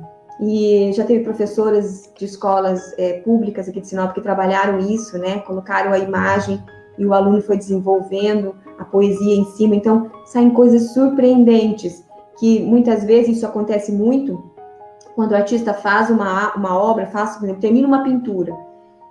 A minha intenção foi uma, para realizar aquele trabalho. E como eu falei no início, a liberdade de expressar e interpretar faz com que a pessoa pare diante daquela obra e faça uma interpretação completamente diferente do que era a minha intenção quando eu criei aquele desenho. E aí surgem é, essa, essa linguagem diferente, surge essa interpretação diferente, é, esse sentimento diferente diante da imagem, que daí tem isso que falei para você, esse caminho de ida e volta, a poesia que surge da arte da arte, das artes plásticas e as artes plásticas que surgem da poesia. É belíssimo esse caminho. Que bacana. Ô, Mário, eu sei que você tem aí um estúdio, né, de pintura tal. Não sei nem se é essa palavra, né, estúdio. Mas já chegou alguém é, pedindo para você uma pintura que às vezes nem sabia explicar o que queria? Já. O que acontece é assim, é, eu, eu, eu trabalho é, alguns, algumas obras sob encomenda, desde que elas é, façam parte da minha temática. Então, às vezes eu brinco com o cliente assim: olha, eu não vou pintar uma paisagem de montanha com gelo. Porque isso não faz parte da minha vivência, entendeu? Isso vai se transformar numa cópia, isso para mim não tem sentido nenhum. Então, todas as obras são únicas, não são cópias, e elas têm que ter uma relação com a minha vivência. Então, ah, eu quero uma paisagem, beleza, do Teles Pires, de alguma parte aqui da nossa região, um rio, uma mata, é, animais que a gente tem aqui, ou questão indígena, ou muito, fiz muitas obras do cotidiano, que são das ruas de Sinop. Então, assim, se tem uma relação com o que eu já trabalho, da arte sacra também, que é ilimitada, é, eu, eu sim, a gente faz esse trabalho. Agora, às vezes, a pessoa realmente já aconteceu assim de vir com alguma coisa que sonhou. Então é difícil porque você às vezes até decepciona a pessoa. Porque eu falo para você assim, eu te contar um sonho, Alex, a sua criatividade vai imaginar esse cenário de uma forma, a minha vai imaginar de outra, né? Então isso, isso, é, isso é muito isso é muito complicado. Então, assim, trabalho sim dentro dessa temática que faz parte. E, assim, e ainda tem uma outra, uma outra questão. Muitas vezes eu falo assim: olha, eu tenho que ter a liberdade de criar dentro do tema que a pessoa quer, e, e o cliente a liberdade de gostar. Né? Então é muito livre isso, porque mesmo me colocando o tema, eu quero uma paisagem é, um rio aqui, é, eu tenho que ter a liberdade de criar essa paisagem, senão fica uma coisa mecânica, não sai uma obra interessante. É impressionante, assim, não, não, não flui, sabe? Não. Então, você, o artista tem que ter a liberdade de criar e a pessoa a liberdade de gostar. Por quê? Às vezes é, acontece muito modismos, tá? Ah, porque agora estão usando na parede um negócio de não sei de que cor. Então é arte Então é algo para pendurar na parede. A arte é aquilo que não combina com nada, não precisa combinar com nada na sua casa, tá? Não existe modismo. Existe aquela obra que você vai parar diante dela e você vai se identificar e falar, gente, amei, isso aqui, adorei, quero isso aqui na minha vida. Então, por quê? Uma, uma obra, ela é para durar no mínimo 500 anos. Então, é algo que você vai adquirir, que vai passar para seus filhos, para seus netos, para seus bisnetos, para seus tataranetos. Então, é algo que você tem que se identificar. Tem que ter uma história com você, né? Então, você parou de, como comentei no início, parou diante da obra, você tem uma experiência, né? É, então, é, é, é as pessoas às vezes interpretam isso de uma forma errônea, né? Então, arte é algo que não, não tá para combinar para nada, realmente é para para acalentar a sua vida, né? Para trazer uma experiência e para que você tenha isso na sua casa para uma história, para uma fazer parte realmente do não é algo que você coloca, não, não combina mais e vou descartar e vou até porque quando você adquire uma obra, ela existe uma valorização, né? Você comprou por X, daqui a alguns anos vale 3X. Então, porque eu, essa é uma obrigação até nossa como artistas, de continuar fazendo exposições, continuar melhorando o currículo. Isso é em respeito às pessoas que já adquiriram o trabalho, né? Isso é respeito a quem já acreditou no meu trabalho.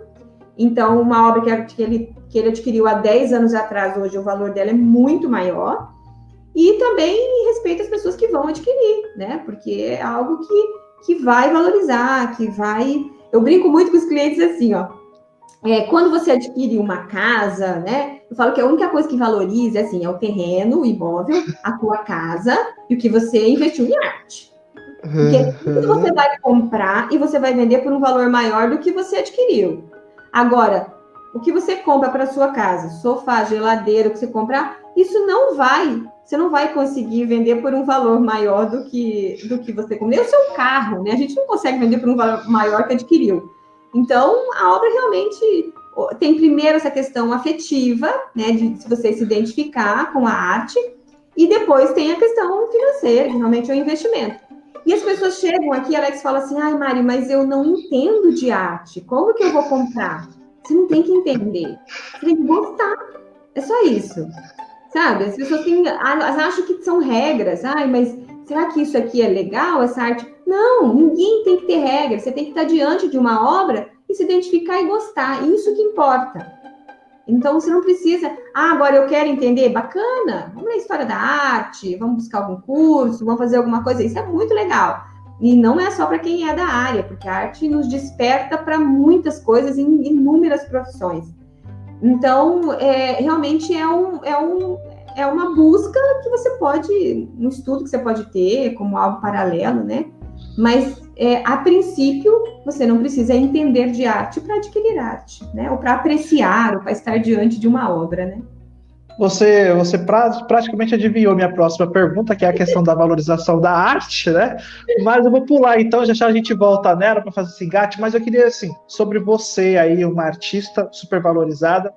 Nesses últimos anos, a gente vem, querendo ou não, tendo boicote em diversas exposições aí, é, as pessoas parecem que estão enlatadas, né? Tipo assim, se não for desse jeito, não é arte. Você já falou para nós o que é arte, né? Uhum. No começo. Mas eu queria saber de você, o que, que você está vendo nesses últimos anos que, querendo ou não, afetou o mundo aí artístico, né? O mundo de arte, é, nessa visão bem conservadora, nessa linha conservadora, né? Querendo interromper uma, incentivando uma outra, né? Mas assim, em, em, seu conhecimento, você acha que as pessoas estão valorizando mais a arte ou não? E o que, que você acha desses boicotes nessas exposições?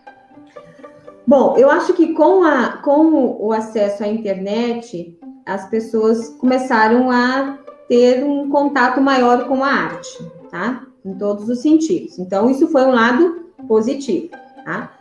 É, o que antigamente na escola, minha época de escola, a gente mal tinha umas imagenzinhas de obra nos livros e olha lá, né?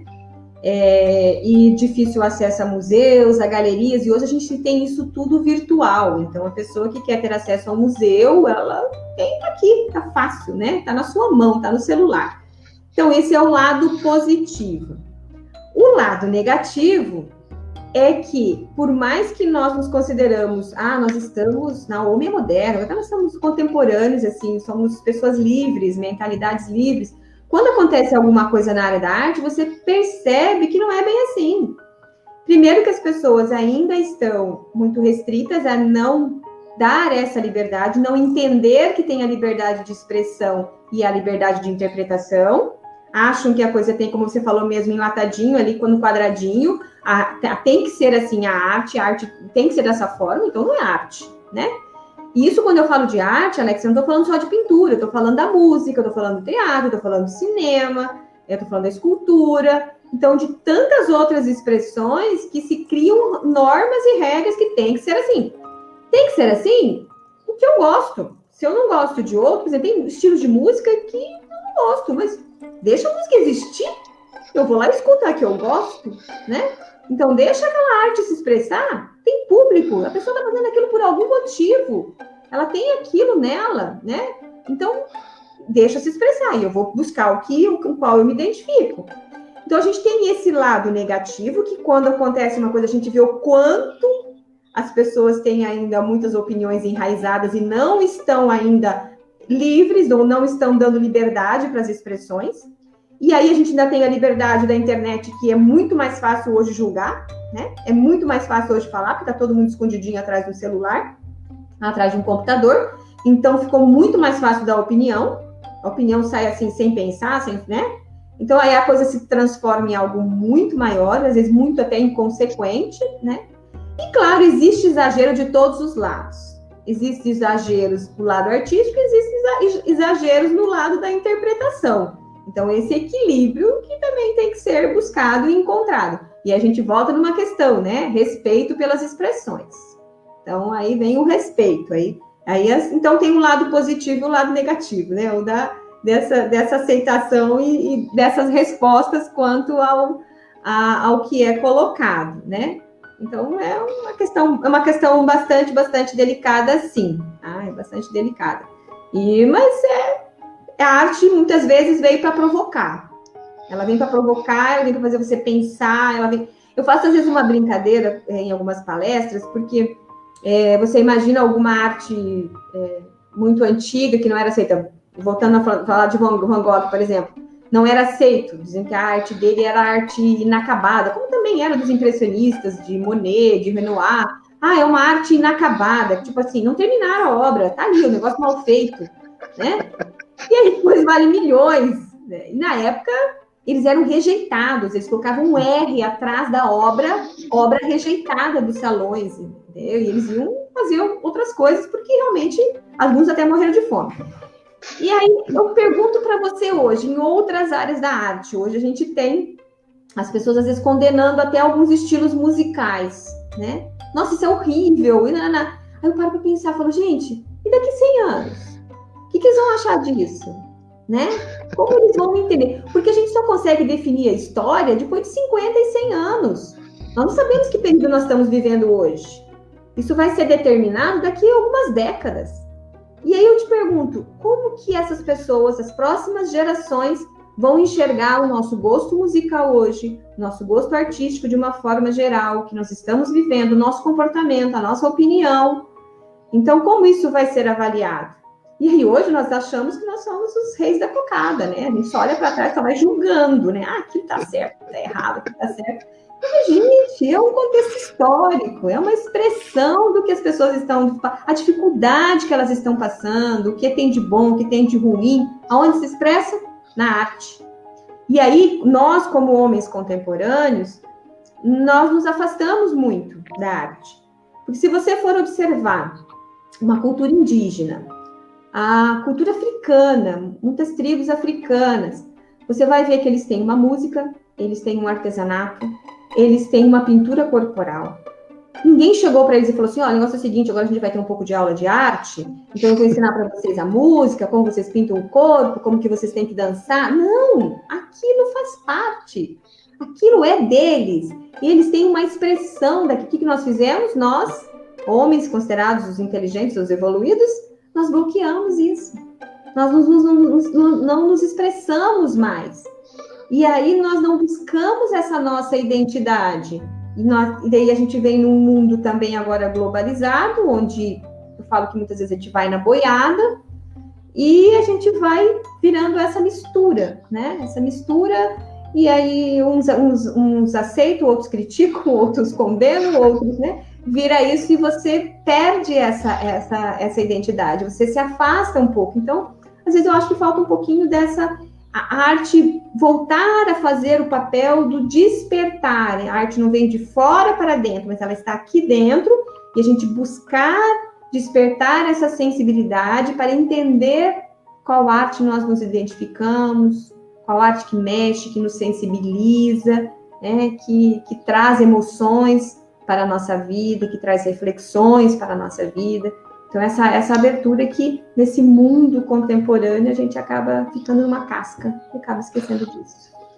Nós estamos conversando com a Mari Bueno, artista consagradíssima da região, do país, e nós estamos recebendo alguns comentários. Nós temos aqui do Marcos dizendo o seguinte: sou fã da Marli Bueno, é, artista plástica que representa muito bem nossa cidade. Deus abençoe seu dom. Amém. Depois nós temos a Adriana Lins, precioso, Amém. dizendo bom dia. Os santos nos inspiram e a arte Amém. nos faz evoluir e gera transformações. Daniel de França dizendo bom dia, né? E nosso programa Tá passando aí ao vivo pela TW Speed Top Cabo, TV a cabo aqui de Sinop região, pela plataforma do Facebook Top Cabo, depois vira nossos podcasts. Mari, só para a gente ir finalizando, né? É, o nosso papo é muito gostoso, né? Falar sobre arte, falar sobre literatura é muito bom, né? As pessoas precisam ouvir, precisam ver, precisam sentir mais, né? Vamos dizer assim, né? Com certeza. Bom, e é, você quer comentar alguma coisa dos comentários? Não, agradecer, agradecer muito, muito obrigada mesmo, obrigada a todos, viu? A professora Adriana é uma amante da arte, ela traz muitos alunos aqui na galeria também, ela é muito estudiosa na área da arte, é uma pessoa muito bacana e uma parceira nessa caminhada artística. E aí, só para completar o que você falou sobre a poesia é arte, né? A arte é poesia. O Picasso disse uma vez, né? A pintura nunca é prosa, é poesia que se escreve com versos de rima plástica. Ele era maravilhoso, maravilhoso. E, e o que é interessante é que ele sentia realmente isso, porque ele fazia uma transição dentro das técnicas dele. Então, ele tentava realmente, nesse sentido, até do plastificar, esse sentido do concretizar o que ele tinha de ideias. E ele, e ele extrapola isso. Essa, essa forma de concretizar a poesia dele vai muito além, vai até de uma forma literal, porque ele começa a utilizar nas obras dele outros materiais. Então, você vai ver obras dele que ele colava papelão, ele colava madeira, ele colava lata, ele fazia essas aplicações por cima das obras. Aí tem um período que ele vai para cerâmica. E ele até fala, ah, nunca mais eu vou voltar a pintar, porque ele se encantou com a cerâmica, ele vai para esse período da cerâmica. Então, assim, é magnífico. Então, você vê essa busca incessante dele é, de uma poesia que era algo nato dele, né? Essa, essa, essa musicalidade dele, essa, esse, esse poema, e ele vem transformando isso e materializando literalmente isso nas obras, sabe? Ele não fica numa dimensão só. Ele busca realmente dar volume a tudo isso e dar movimento à obra dele através de, de materiais também que ele inusitados, né? Que as pessoas achavam tá ficando louco. Tá certo. Bom, agora nós chegamos naquele momento em que você indica um livro. No caso, você pode indicar uma pintura se quiser, não tem problema, né? Você tá aqui à vontade no nosso programa, pode assim. A gente sempre pede um livro, mas pode ser uma pintura no teu caso, não tem problema. De tá, forma diferente, assim, eu, né? Não, quando, quando, quando você contou comigo, eu falei, tô, tô perdida, tô perdida, vou te contar um negócio. Primeiro, porque eu sou apaixonada por livros. Se eu olhar aqui atrás, aqui, eu tenho um ah. Eu sou apaixonada por livros. E aí depois eu vou contar uma outra coisa. Eu tenho mania de ler dois, três livros ao mesmo tempo. Então eu falei, como é que eu vou mostrar um só? Vou pegar o que eu estou lendo agora, tá? Então, assim, é, isso existem até horários, tá? No dia. Então, o, o, livro, o livro da manhã, o primeiro livro da manhã que eu estou lendo agora, é esse aqui, ó, que é um livro sobre a história da igreja. Ele é muito bacana, porque ele é todo José Artulino Becem, porque ele é todo, ele tem umas ilustrações, mas ele é uma linguagem assim muito direta, né? Porque é uma história de dois mil anos, você vê que não é um livro muito grosso, então é uma linguagem muito, muito, muito é, resumida, muito direta, mas é bem bacana, assim, sabe? É um, eu tenho uns outros depois que já estão separados que vou para uma linguagem um pouco mais aprofundada e tal. Mas eu sempre gosto muito de ler porque sempre tem coisas diferentes que a gente acaba encontrando na história da igreja. Então esse é o meu livro matinal, das primeiras horas da manhã. Durante o dia, eu estou fazendo uma pesquisa nesse que eu amo, tá? Eu estou fazendo um trabalho agora, que é a História da Arte do Combridge. É um livro excelente para quem quer é, estudar a história da arte, que é um dos melhores livros que nós temos hoje no mercado. Então, esse hoje está na minha mesa, porque essa semana ficou um livro de pesquisa. Eu estava montando umas aulas, e aí eu, esse que ficou o meu livro de pesquisa da semana. E aí, antes de dormir, tem o livro da noite, eu ganhei dos meus filhos, no Dia das Mães, esse daqui, ó, da Michelle Obama. Conta a história dela. É muito legal, assim, sabe? Conta desde a infância e ela que vai, é ela que vai relatando, ela vai contando é, as dificuldades, as superações, né? Então, assim, é admirável, assim, é um, é um exemplo de, de vida e de de mulher, né, do que, de onde ela chegou e da forma como ela encara a vida, né, como, ela contornou as dificuldades, como ela superou, né, vários obstáculos que apareceram desde a infância dela. Então, é muito bacana, foi um presente dos meus filhos do Dia das Mães, então esse aqui é a leitura noturna. Então eu falei, bom, eu vou, vou mostrar o que eu tô no momento aqui, tá? Mas eu tenho mania disso, tá? Eu tenho mania de ler dois, três ao mesmo tempo, assim, eu então, sou, sou apaixonada. Fora a pilha que tem ainda para ler, né? Que a gente acaba, às vezes, adquirindo mais do que dá conta de ler. Mas é tá é certo. pelos livros mesmo. Adorei as indicações, assim. É... Isso é muito bom, né? Então, assim, eu tinha certeza que você ia apresentar um livro, porque, assim, a gente percebe como você é inteligentíssima, né?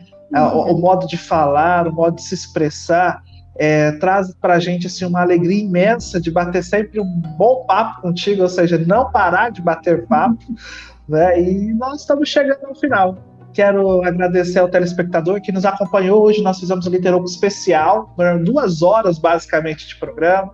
Iniciamos com a Ana Helena Tavares, biógrafa do, do, do padre Pedro Casaldáliga, né? Muito importante agora é, a gente falar mais sobre Pedro e como ela falou, termos mais Pedros, né? E em seguida nós tivemos a Mari Bueno, grande artista, reconhecidíssima, inteligentíssima, né? Então eu tô colocando tudo muito isso aqui para mostrar como eu gostei de bater um papo contigo. E você tem agora dois minutos para suas considerações finais, fazer o que você quiser aí nesses dois minutos.